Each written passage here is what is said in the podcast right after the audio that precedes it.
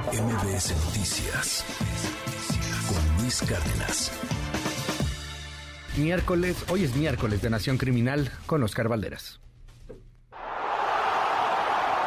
Se acaba la Copa del Mundo y con ella se acaba una era dorada del fútbol. A cinco días del partido final de Qatar 2022, el mundo observa la lenta pero segura extinción de la llama de leyendas del balompié que muy probablemente nunca más vuelvan a jugar un mundial alcanzados por el implacable paso del tiempo. Lewandowski, Modric, Messi, Suárez y Cristiano son parte de una generación de estrellas que no volverían a tener la oportunidad de disputar ese trofeo dorado que se ha convertido en el fetiche de los más grandes del fútbol. Pero más allá de sus habilidades en la cancha, algo más comparten que es importante mencionar por el bien del deporte más bello del mundo. Todas esas leyendas tienen en común un vergonzoso enlace con criminales que ensombrece sus trayectorias. Ahí está, por ejemplo, el caso de Robert Lewandowski, el mejor delantero de Europa, el polaco que hizo temblar a México en la fase de grupos, ídolo del equipo Barcelona que al mismo tiempo era jefe, hasta hace un par de meses, de un delincuente ligado a secuestros y a una red de prostitución forzada en Europa. El capitán de la selección polaca tenía como guardaespaldas y hombre de toda su confianza a un tipo apodado Grucha, con nexos estrechos con grupos neonazis que reivindicaban sus crímenes en honor al dictador Adolfo Hitler. Un caso similar es el de la estrella croata Luka Modric, mediocampista de la selección que por unos días más tendrá el honor de ser la subcampeona del mundo. Al igual que Robert Lewandowski, Luka Modric tiene puentes con grupos de ultraderecha al grado que recientemente se filtró un video de él y otros jugadores croatas entonando cánticos nazis del cantautor Marko Perkovic Thompson, un renombrado defensor de gobiernos fascistas. Pero no solo eso, la superestrella croata está vinculado a una mafia deportiva que genera ganancias ilícitas con la compra y venta de jugadores europeos. Su participación en esa empresa criminal es de tal tamaño que en el 2018 aceptó una sanción de 8 meses de prisión y una multa de 1.4 millones de euros a cambio de reconocer dos delitos fiscales ante la Fiscalía de Madrid. El astro de la selección portuguesa, considerado por muchos como el mejor del mundo, Cristiano Ronaldo, también tiene un negro historial. En enero de 2019, el CR7 acudió a un tribunal madrileño a firmar, es decir, a confirmar una condena criminal ante un juez. Aceptó haber cometido con conocimiento previo cuatro delitos fiscales entre 2011 y 2014. Gracias a la inmunidad que le da ser uno de los deportistas más reconocidos del mundo, pudo cambiar un castigo de 23 meses de cárcel y un desfalco de 18.8 millones de euros por la mínima cantidad de 360 mil euros. Su sonrisa de revista mientras vestía un elegante conjunto de prendas negras fue retratada por la prensa en ese acto protocolario de firmar el acuerdo ante un juez. Los ídolos europeos no están solos en esa selección internacional criminal. Otro que se jubila de las Copas del Mundo con un expediente negro es el aspirante a coronarse campeón del mundo y que también es considerado el mejor del deporte en toda la historia, la leyenda Lionel Andrés Messi. Me, me dedicaba a jugar al, al fútbol, confiaba en mi papá, confiaba en... El capitán de la selección argentina y goleador indiscutible fue declarado formalmente como un criminal en 2016, cuando una corte española determinó que tanto la Pulga como su padre, Jorge Horacio Messi, fueron culpables de tres cargos de defraudar al fisco por un monto de 4.1 millones de euros. El entonces delantero del Barça gambetea una sentencia de dos años de cárcel gracias a un tecnicismo. En España, las penas de menos de dos años para un primo delincuente pueden cambiarse por una multa económica. Messi desembolsó 2 millones de euros. Su padre, 1.5 millones, y se desenmarcaron de una celda. En Nacional, en el cuadro que me dio todo. Luis Suárez, la estrella uruguaya y que también se despide de los mundiales, igual. Se le ha investigado por sobornar a funcionarios que le habrían compartido las preguntas por adelantado de su examen para obtener la nacionalidad italiana, un requisito para concretar en el 2020 su fichaje por la Juventus o por el Inter de Milán. Sí, se va una generación dorada de futbolistas. Probablemente nunca más los veremos jugar un mundial. Pero se va también una generación de estrellas cuyo brillo tapó una dolorosa realidad. Los ídolos de billones son también criminales confesos, o al menos estrechos colaboradores de mafiosos. Una generación de mundialistas criminales.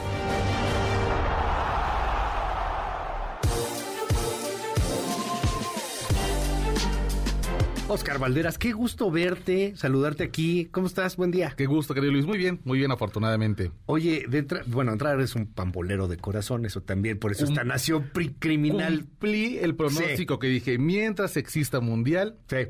Nación Criminal tendrá un enfoque pambolero. Y mira que Sí. se cumplió los cárteles mexicanos en Qatar, nos aventamos esta ahorita y la de la semana anterior también. Sí. Ahí hablamos de crimen organizado y fútbol. Así que Cumplido. Oye, Cumplido. tres, tres piezas especiales de Nación Criminal con, con respecto al Mundial. Pero, a ver, háblanos un poco más de este tema. Las, las estrellas del fútbol, las ligas que hay con la mafia, son, son tipos que llegan a ganar millones de dólares por contrato, ¿no? O sea, que es indecible lo que, lo que pueden llegar a tener. Y, y uno diría, bueno, ¿para qué necesitas meterte entonces con el narco? O con las mafias. ¿Por qué no es el narco necesariamente con las mafias? La misma razón por la que la gente millonaria, los empresarios más ricos, hacen evasión fiscal o, o tienen nexos con el crimen organizado.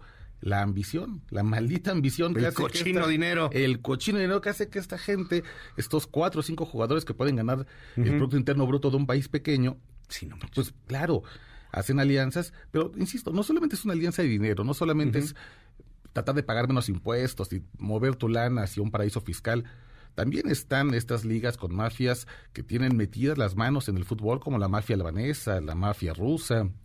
Eh, eh, ahora te, te cuento, Luis, estoy eh, investigando, estoy participo en una beca de crimen transnacional y, y es entender los nexos entre el crimen organizado en México y el- en los Balcanes y no sabes cómo surge en todo el momento eh, la cantidad de manejo de parte de estas mafias rumanas, eh, búlgaras, que tienen los intereses metidos en el fútbol, porque el fútbol, claro, es un gran escaparate para lavar dinero porque, primero, está muy poco regulado, y segundo, los montos de dinero, lo que puede costar un jugador, es completamente arbitrario. Lo deciden unos cuantos personajes oscuros dentro de federaciones turbias y ahí, por supuesto, se puede colar cualquier persona con lana del crimen organizado. Y mueves una brutalidad en efectivo, por ejemplo, ¿no? En cash, en euros o en dólares, y se mueve sin bronca. Digo, para irte a una moneda firme, Claro. se, se, se mueve de manera impresionante.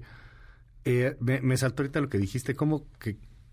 ¿Dónde está Rumania? O sea, para empezar, la mayor parte de gente yo creo que no ubicaría Rumania en el mapa, ¿no? O sea, ¿cómo que hay nexos del cártel, de cárteles mexicanos Claro. con Rumania y con los Balcanes? No inventes. Pero bueno, te voy a decir algo, yo apenas entrando a esta beca, Ajá. supe dónde está Macedonia del Norte. ¿no? que es relativamente nuevo país. Bueno, de- no sé si eh, Alejandro Magno era, de Macedonia. Sí, sí, sí. Alejandro de Macedonia. Pero muy poca gente, seguro, yo la verdad Sí. confieso, no lo podría po- ubicar en el mapa. Ahora Ah, ya, ahora, ahora que, ya lo ahora sé. que pasó lo de Croacia en el Mundial cuando le gana Brasil, seguramente mucha gente ubicó en el mapa Croacia. Bueno, sí.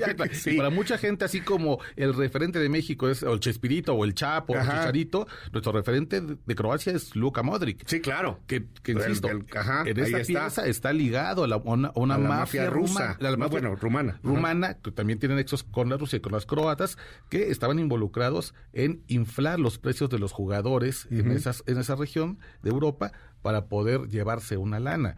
Pero los cárteles mexicanos están allá. Era una pieza que en próximos meses, ya cuando la beca haya terminado, la, la pondremos acá.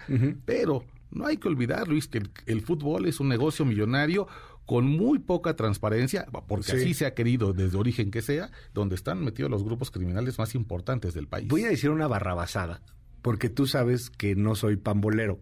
Que de hecho no me gusta el fútbol, pero pues en el Mundial pues todo el mundo está en el tema, ¿no? Claro. Croacia con- no fue como que una sorpresa en este Mundial. O sea, le ganó a Brasil. Fue subcampeón, es la subcampeona del mundo en este momento, ¿no? Ya, ahorita ya. Pero, Pero, Croacia es relativamente, de entrada, como país mismo, es, este, es un tema. un o sea, país joven, sí. De repente la gente piensa que, que porque está en Europa ya son millonarios y no, o sea, lo que es Europa del Este tiene unas deficiencias brutales, unos niveles de corrupción enormes. Pero por eso te voy a decir una barra basada. ¿No, ¿no ves alguna relación entre estos éxitos de, de países relativamente jóvenes con el éxito que están teniendo en el Mundial? O sea, que hayan ganado tanto. Y es totalmente especulativo, ¿eh? O sea, No, pero simplemente me llama la atención. es, pa- es parte de las sorpresas de que países como Croacia, como este por, por propio Polonia, Ajá. Marruecos ahora va también de a la final, ¿no? tengan un Casi. éxito. Hay inversiones multimillonarias porque hay un interés de hacer crecer el negocio del fútbol porque es un negocio del que todo mundo puede participar llevándose cantidades de dinero brutales al bolsillo, sí que haya un ente que los regule. ¿Quién regula? ¿Qué gobierno puede regular, por ejemplo, a la Federación Mexicana de Fútbol? Realmente Pues nadie. están... eh, están Es un negocio privado al final. completamente. Entonces, por supuesto que hay un interés hay mafias en esos países y de repente dicen dónde hay que poner el dinero, dónde podemos hacer crecer este gran negocio, pues que por supuesto que esté el fútbol. La propia selección mexicana, Luis, sin ser una selección que gane, que sea, no, hicimos tres partidos, no llegamos al cuarto. Ahí sí no hubo sorpresas. Es un negociazo, es un negociazo. Y por supuesto, muchos de los dineros privados intentan que ¿Para qué le meto calidad a la selección nacional si así mediocres como jugamos claro, al fútbol, ahí jala. es un negociazo. Lo mismo pasa con los grupos criminales y sí, hay una explicación, hay ensayos muy interesantes que dicen que detrás del éxito de estas naciones relativamente nuevas en el panorama de los mejores del mundial, pues hay manos negras, hay manejos turbios y por supuesto el crimen organizado. Oscar, eh, La Nación Criminal estará disponible en unos momentos más en mbsnoticias.com. Y, y bueno, pues haciendo un poco de paréntesis, porque tú sí eres el chido y el experto en esas cosas, ¿cómo va a quedar hoy el partido Francia-Marruecos? Mi corazón está con Marruecos.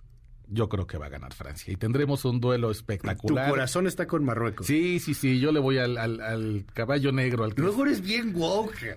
sí, ya no, o sea, políticamente correcto decirle a Marruecos. Yo le voy a Marruecos, pero Ajá. creo que va a ganar Francia y O sea, muero, final Argentina-Francia. muero por una final en la que se disputen la corona Mbappé, la gran estrella europea, Sí. el joven, 24 años, y el mejor del mundo, Messi. Messi. Que yo además quiero ver campeón a Messi porque creo que los aficionados de este deporte de medio merecemos ver al mejor de todos los tiempos coronarse campeón, sin duda.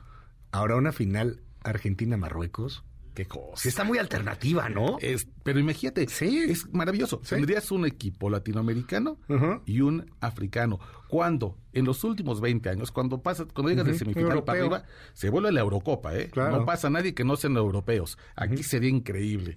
Latino y africano. Vamos a ver, ya lo platicamos la otra semana. Hecho, ya estás. Mil gracias, mil gracias, Oscar. Te seguimos en tu red. En Twitter, arroba Oscar Balmen, ahí seguimos la conversación. MBS Noticias con Luis Cárdenas.